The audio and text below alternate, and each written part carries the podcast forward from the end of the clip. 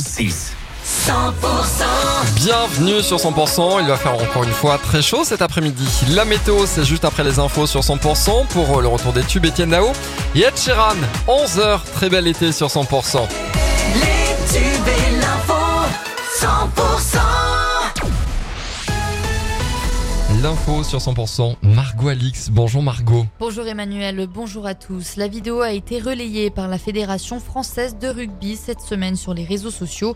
On y voit des images tournées lorsque Mathias Dantin a passé une journée avec le 15 de France dans les Landes à Cabreton au camp d'entraînement. Le jeune hein, faisait partie de l'équipe junior du stade Bagnéret quand il est devenu tétraplégique après être mal retombé suite à un plaquage pendant un match scolaire UNSS.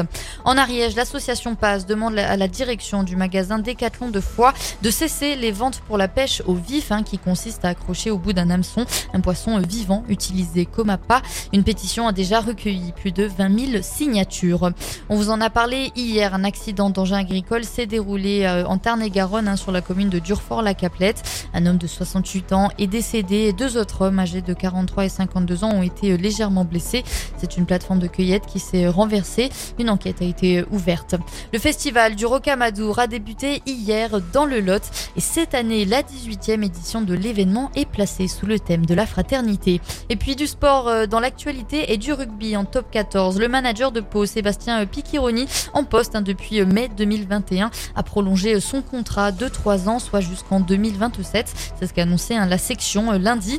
Pau débute d'ailleurs la nouvelle saison ce samedi pour par un déplacement à Castres. Et dans le reste de l'actualité, les incendies à Hawaï, le bilan hein, dépasse désormais les 100 morts.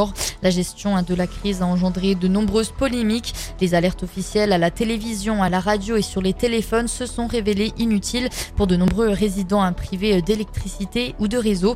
Et les sirènes d'alarme sont-elles restées muettes? Une enquête a été ouverte.